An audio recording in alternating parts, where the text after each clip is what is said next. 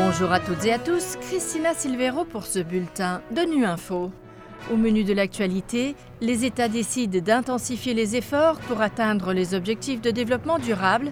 Avec le PNUD, nous reviendrons sur le recul qu'accusent ces objectifs, mais aussi sur des solutions proposées, y compris par la société civile, avec le chef cuisinier Pierre Thiam.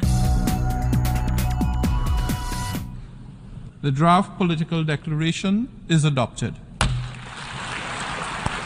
Réunis pour un sommet sur les objectifs de développement durable ce lundi à New York, les États ont décidé d'intensifier les efforts pour atteindre ces objectifs à l'horizon 2030.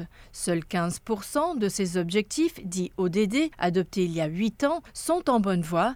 Ils ont besoin d'un plan de sauvetage mondial. C'est le plaidoyer qu'a lancé le secrétaire général de l'ONU juste avant l'adoption d'une déclaration politique par les États. Il a cité six domaines d'action clés, dont la pauvreté et la faim, mais aussi le travail décent. Antonio Guterres. Chaque personne a besoin d'un travail décent et d'une protection sociale. Grâce à la collaboration avec les gouvernements et le secteur privé, notre accélérateur mondial pour l'emploi et la protection sociale pour des transitions justes vise à créer 400 millions de nouveaux emplois décents, en particulier dans l'économie verte, les services à la personne et l'économie numérique, ainsi qu'à étendre la protection sociale à plus de 4 milliards de personnes. Dans la déclaration politique adoptée ce lundi lors du sommet sur les objectifs de développement durable, les États se disent préoccupés par les effets disproportionnés et persistants de la pandémie de Covid-19, particulièrement pour les pays en développement les plus pauvres et les plus vulnérables. En effet, des dizaines de millions de personnes sont tombées dans la pauvreté depuis 2020 et de nombreux objectifs ont connu des reculs, y compris celui de la santé, les précisions de Luciana Mermet, chef d'équipe du Fonds mondial au sein du Programme des Nations unies pour le développement.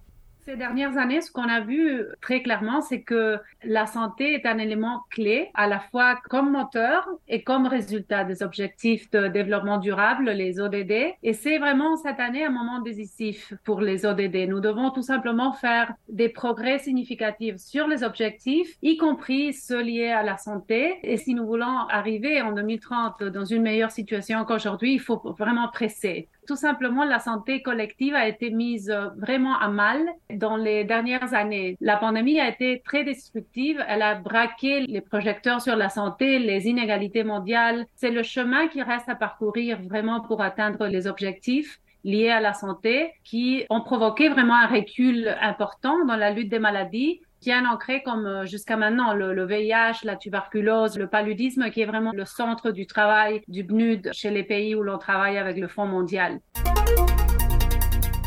Au cours des deux jours du sommet sur les objectifs de développement durable, plus de 100 pays doivent présenter des engagements nationaux en faveur de la transformation des objectifs. La société civile est également impliquée, à l'instar de Pierre Thiam, ce chef cuisinier sénégalais et activiste s'est engagé en faveur de l'ODD numéro 2 sur la faim et la sécurité alimentaire. Pour Pierre Thiam, il faut changer notre méthode d'agriculture et revenir à une agriculture qui est en harmonie avec l'environnement.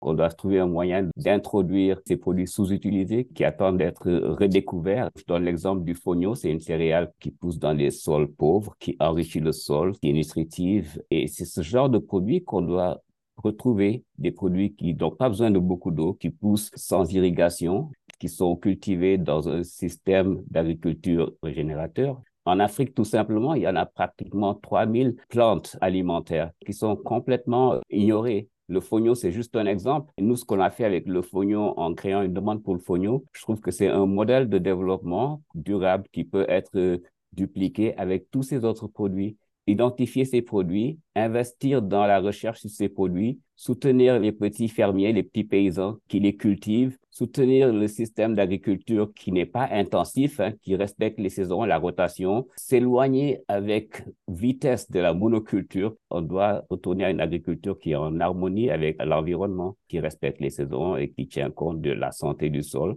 et de la santé du consommateur. Voilà, fin de ce bulletin de Nu Info. Merci de votre fidélité. À bientôt.